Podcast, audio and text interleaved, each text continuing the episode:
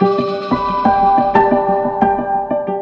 Bienvenue à tous dans ce Zoom sur la 11e édition du Salon Apprentissage Alternance et Métiers de Grenoble. On se trouve à Alpexpo, Baptiste et Benjamin pour euh, vous accompagner dans une après-midi à la rencontre des acteurs, à la rencontre des étudiants et pour vous plonger dans l'atmosphère de ce salon un petit peu particulier. Salut Baptiste. Salut Benjamin. Alors tes ressentis là sur le salon, comment tu l'as vécu? C'est une expérience assez enrichissante puisqu'on peut voir qu'il y a pas mal de stands, il y a beaucoup de gens pour vous orienter, il y a des conférences également. C'est un moment euh, sympa à partager. Ça permet d'ouvrir pas mal de portes pour la suite pour les étudiants qui sont en recherche. En 2022, 678 400 contrats d'apprentissage ont débuté, une augmentation de 15,9% par rapport à 2021, 80 000 contrats de professionnalisation, soit un niveau en hausse de 3,6% par rapport à celui observé en 2021. Il y a donc une hausse, un attrait euh, pour l'alternance, pour l'apprentissage. Est-ce que tu l'as perçu aujourd'hui ça? Personnellement parlant, je dirais, moi qui aimerais, euh, qui aimerais passer en alternance d'ici la, fin de l'année prochaine, mhm. alors c'est une alternance plus euh, professionnalisante qu'un apprentissage, puisque les deux sont différents. L'alternance est de plus en plus reconnue, et puis aussi quelque part, il y a cet attrait de rémunération qui est aussi, euh, qui est aussi euh, extrêmement important avec l'alternance, et qui va changer par exemple des filières générales qu'on peut retrouver au lycée. Dans la métropole grenobloise, en Sud-Isère et partout ailleurs grâce au web ou votre application, vous écoutez Phare FM Grenoble, Phare FM Grenoble 96.6. Thierry Blondelot, bonjour. Bonjour. Vous êtes euh, responsable du service recrutement de la ville de Grenoble et vous êtes euh, présent aujourd'hui sur euh, le salon de l'apprentissage et des métiers ici à Alpexpo Grenoble pour présenter la ville de Grenoble et les opportunités pour les jeunes de venir faire un apprentissage à Grenoble. Quels sont vos objectifs aujourd'hui et puis comment la journée s'est déroulée pour vous? L'objectif, il est effectivement de pouvoir accueillir des alternants dans les différents métiers de la ville de Grenoble, justement de communiquer et de faire connaître ces différents métiers. Ça, c'est la première chose. Et puis ensuite, on lance notre campagne 2023 de recrutement des apprentis, puisqu'on cherche une cinquantaine euh, d'apprentis, mhm. démarrant du coup en septembre, dans des domaines euh, très variés et dans des niveaux de diplôme très variés, puisqu'on va du CAP au Master 2. Vous avez une plateforme sur laquelle euh, on peut retrouver plus d'informations, plus de renseignements pour les jeunes ou les parents qui seraient intéressés? Alors sur le site internet de la ville de Grenoble, on retrouve toutes les offres apprentis avec les fiches de poste et le descriptif. Quelles sont vos impressions sur cette journée, sur les jeunes qui sont venus vous voir? Est-ce qu'on sait que la commune euh, recherche et propose des alternances ou est-ce qu'on le sait pas Est-ce qu'on le sait peu? Si on est là aujourd'hui, c'est justement parce qu'on fait le constat que c'est peut-être peu connu que dans les collectivités territoriales, on peut euh, passer son apprentissage et son alternance. Ce qui est aussi peu connu, c'est la diversité et mhm. la richesse de nos métiers. On a un peu tous les champs de compétences euh, de la collectivité. Hein. On recherche pour cette année une vingtaine de CAP, AEPE, euh, petite enfance. Mhm. On recherche aussi des BPGEPS plutôt pour la direction éducation jeunesse. Mais on a aussi des alternances dans le cadre de la communication, dans le cadre des bâtiments et aussi sur le cadre de nos espaces verts avec des jardiniers par exemple. Qu'est-ce que vous diriez à un jeune qui va vous dire euh, moi je n'ose pas, c'est pas pour moi, je n'ose pas me lancer et aller euh, à votre rencontre, postuler et faire sa demande? Prenez contact avec nous, euh, venez nous rencontrer, éventuellement rencontrer les collègues du service d'accueil pour vous faire une idée plus précise. Thierry Blondelot, merci beaucoup. Merci. Et à bientôt. Nathalie Roule, bonjour. Bonjour. Vous êtes responsable du pôle recrutement au département de l'Isère et vous représentez dans ce salon euh, le département. Racontez-nous un petit peu votre journée, quels sont vos objectifs et puis pourquoi vous êtes ici, qu'est-ce que vous avez eu l'occasion de vivre avec les étudiants, les parents aussi j'imagine, et puis toutes celles et ceux qui sont en recherche d'alternance. Je représente le département de l'Isère, donc une collectivité territoriale. Peu de personnes en fait imaginent que le département va recruter des apprentis. On a environ 34 euh, postes ouverts à l'apprentissage. De cette journée, une journée pour l'instant riche de rencontres, tant au niveau des étudiants que des parents. Quand on ne peut pas proposer des alternances en rapport avec les recherches des jeunes qui viennent nous voir, on essaye de les réorienter en fait, soit sur la poursuite de leurs études, on essaye de les conseiller. Si on sait dans quel euh, domaine ils pourraient trouver, eh ben, on essaye de leur signaler les entreprises ou les établissements publics qui pourraient leur correspondre. Est-ce que c'est bien connu l'alternance ou, ou, pas selon vous? Alors, deux cas. En fait, l'alternance, je pense, est bien imprégnée auprès des jeunes. En fait, ils ont bien compris l'enjeu en fait et les opportunités d'alternance. Pour le secteur public, c'est beaucoup plus compliqué. On a une image d'une administration qui recrute des fonctionnaires alors qu'on va recruter des alternants et ça c'est très très peu connu. C'est pour ça que nous sommes là également pour euh, présenter nos offres d'emploi. J'ai sous les yeux euh, un de vos prospectus nous disant qu'il y a des milliers de bonnes raisons pour nous rejoindre. Est-ce que vous en avez au moins une? Agir pour l'intérêt du public isérois? Il faut prendre conscience que le département va agir avant que vous naissiez. Donc euh, accompagnez vos mamans justement dans ce parcours de grossesse après qu'elles aient euh, accouché euh, et donc s'occuper de vous. On a des personnes euh, dans le secteur médical qui sont là pour vous occuper de vous. Quand vous êtes adolescent, donc vous accompagnez sur tout ce qui est prévention, vaccination mais aussi si vous pouvez avoir un accident de vie, et donc là c'est la cellule de l'EMDAPH pour le handicap, un accident de vie en fait précarité, et donc là on intervient sur le RSA et l'accompagnement de l'insertion professionnelle des personnes en situation de RSA ou grande précarité. On intervient aussi euh, au quotidien pour votre sécurité, notamment sur les routes. Quand vous voyez des hommes en jaune en fait sur les départementales, ce sont des personnes qui sont là pour agir sur votre sécurité. En hiver, vous pouvez pas monter en montagne Eh bien si, grâce à ces agents des routes. Donc on est vraiment là au quotidien. Et nous, à l'intérieur du service RH, on est là pour faire découvrir les 240 métiers. Il faut savoir qu'il y a 4700 agents qui travaillent au quotidien pour vous. Merci le Conseil général. Vous parliez justement de handicap avec la MDPH, une stratégie d'emploi déployée Handi Make-up est-ce que vous pouvez nous en parler un petit peu? Vraiment, le département euh, focalise ses actions justement pour euh, lutter contre les préjugés et tout ce qui pourrait s'apparenter à de la mauvaise compréhension du handicap.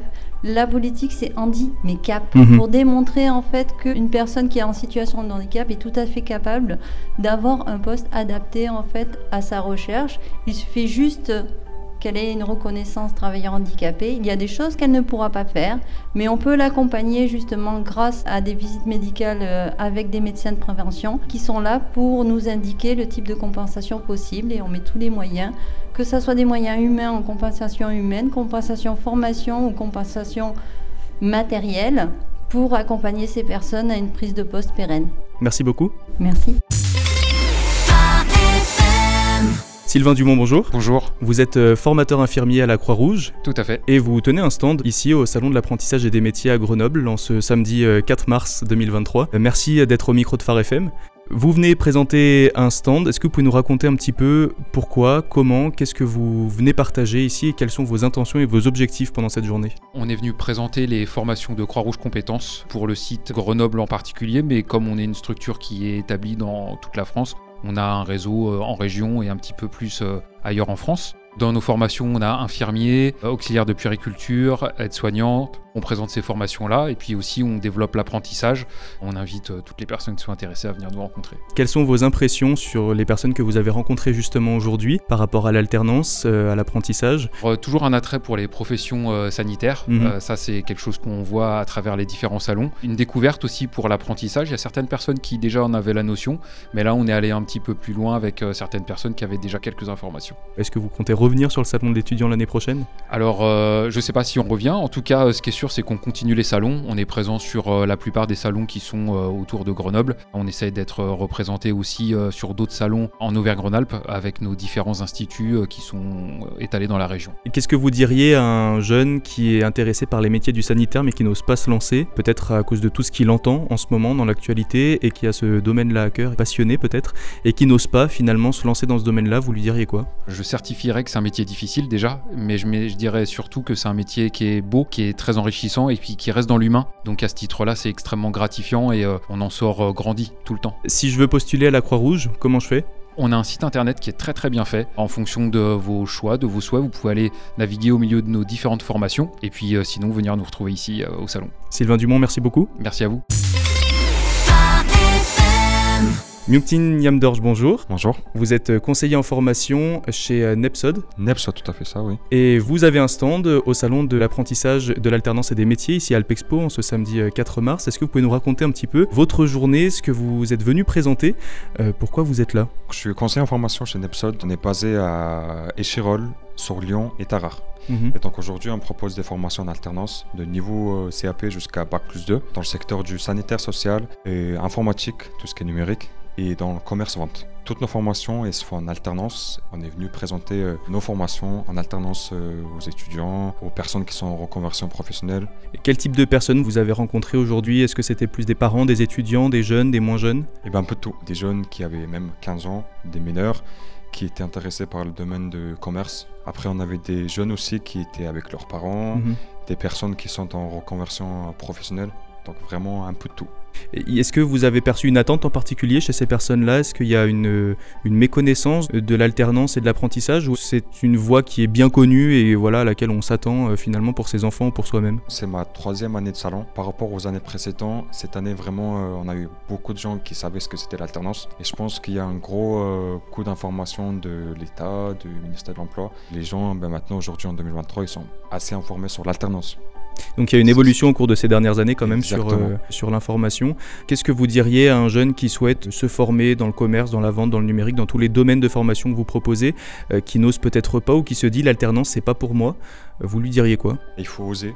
Quand on rentre au lycée, on suit tous une formation classique. Il faut vraiment oser faire l'alternance parce que c'est là-dessus qu'on peut faire euh, beaucoup d'activités en entreprise et qu'on peut avoir de l'expérience, c'est-à-dire avoir la théorie en formation, et pratiquer ça en entreprise. Pour cette année 2023, est-ce qu'il y a une date limite pour postuler avant la rentrée scolaire? Notre campagne de recrutement a déjà commencé depuis décembre-janvier. Donc si vous souhaitez postuler euh, à nos formations en alternance dans le secteur du commerce ou numérique, vous pouvez postuler dès maintenant euh, en nous contactant soit par mail, soit par téléphone. Et à ce moment-là, on va vous envoyer un dossier de candidature. Dès la réception de votre dossier de candidature, ça sera un entretien individuel euh, avec le formateur référent et conseiller en formation. Et vous avez une réponse sous trois jours de notre part. Pour tous les jeunes qui souhaitent se former du BEP, CAP jusqu'au Bac plus 2, un seul site internet nepsot.com. Merci beaucoup. Merci beaucoup. David Borel, bonjour. Bonjour. Vous êtes psychologue de l'éducation nationale. Merci d'être venu au micro de Phare FM. Est-ce que vous avez des premiers retours sur cette euh, journée? Comment s'est-elle passée pour vous? Est-ce que euh, vos objectifs, si vous en aviez, étaient atteints euh, en termes d'information, de renseignement des étudiants qui sont venus?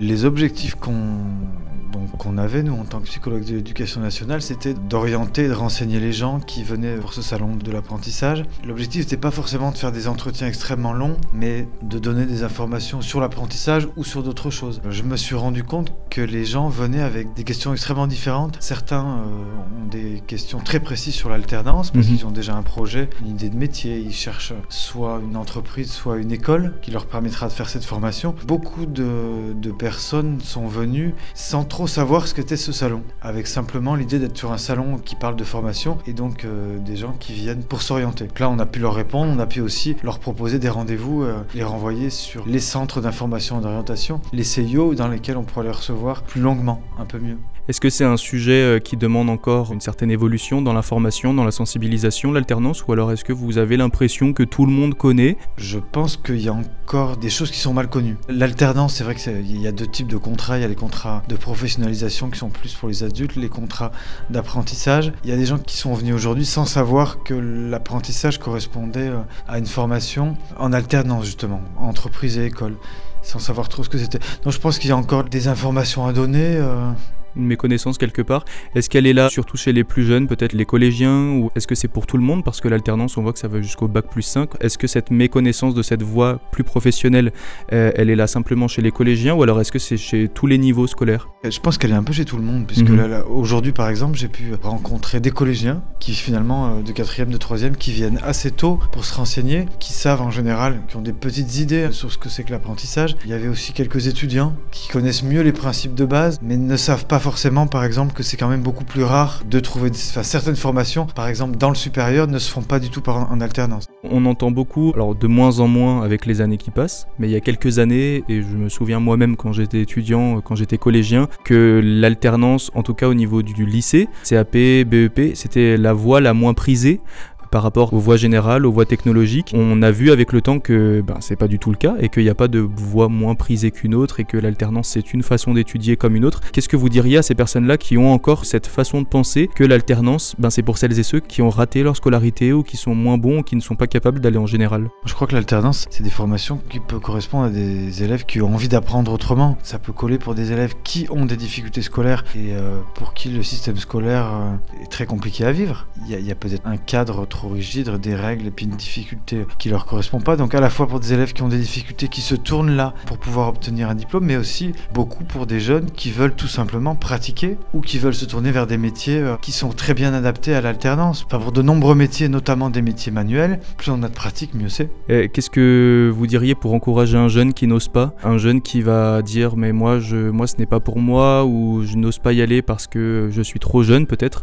C'est vrai que pour un jeune de 14-15 ans, ça peut être difficile de s'imaginer déjà en entreprise dans un monde d'adultes. C'est pas forcément adapté à tous les jeunes de 14-15 hmm. ans. Et ceux qui s'y tournent, il faut qu'ils... Bah, c'est vrai qu'il y a des contraintes, c'est vrai que c'est une vie qui est plus la même, ça ressemble un peu plus à une vie d'adulte, l'apprentissage. Euh, il y a le travail. Il faut qu'ils sachent qu'il y a des contraintes, mais euh, en général, ceux qui se tournent vers ces formations-là, c'est ce qu'ils souhaitent. Il y a des plateformes qui existent pour euh, les jeunes euh, qui souhaitent euh, découvrir l'alternance. Alors les centres d'information d'orientation, les CIO, on renseigne les gens sur l'alternance comme sur toutes les formations. Hein. Sur Grenoble, on trouve deux CIO sur lesquels les gens peuvent avoir des infos sur l'alternance comme sur d'autres choses. Et puis ensuite, il faut se tourner vers les écoles qui proposent l'alternance, c'est-à-dire les CFA, les centres de formation d'apprentis, la partie école de l'apprentissage. Pour avoir des infos sur l'apprentissage, on peut aussi trouver des choses sur le site de la région, région Auvergne-Rhône-Alpes, avec un guide qui s'appelle le guide de l'apprentissage, mhm. sur lequel on va retrouver toutes les infos et les adresses euh, nécessaires.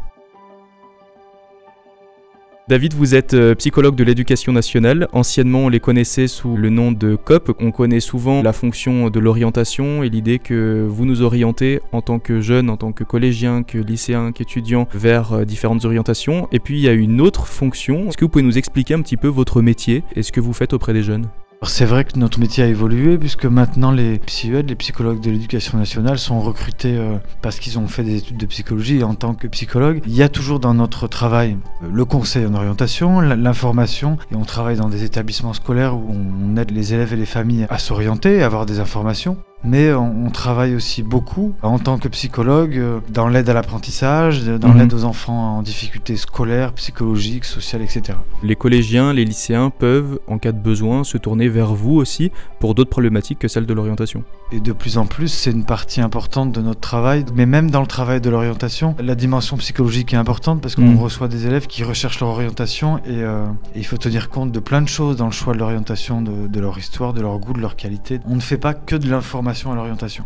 Comment on devient euh, psychologue de l'éducation nationale? Alors les psychologues de l'éducation nationale sont euh, aujourd'hui recrutés avec un, master en psychologie, donc un concours et puis une formation d'une année dans un institut euh, qui permet d'avoir le titre ensuite de psychologue de l'éducation nationale. Merci, on a peut-être créé des vocations. Euh, J'espère, cela dit, on aimerait nous pouvoir être plus nombreux. Le recrutement est insuffisant et on est obligé de travailler sur de nombreux établissements. On n'a pas finalement assez de temps à consacrer à chaque établissement et à chaque élève. Est-ce que vous pensez que le manque de moyens aujourd'hui dans l'éducation nationale joue un rôle sur l'orientation des jeunes? Ils sont moins accompagnés ils sont moins aidés dans leur parcours C'est certain. Si euh, moi je travaille sur trois établissements scolaires, plus le CIO, si je pouvais être deux ou trois jours sur un même établissement, euh, ça permettrait de voir plus d'élèves, de voir plus de familles, de parler avec leurs professeurs plus longuement, donc oui, de faire un meilleur travail, sachant qu'on a des missions qui sont tellement nombreuses. Et comment un jeune qui se sentirait peut-être délaissé, qui ne se sentirait pas la possibilité de parler à un de vos collègues dans son établissement pour échanger sur son orientation, comment est-ce qu'il pourrait chercher au mieux un accompagnement? Là où il y a un manque de moyens et là où il y a un manque de personnel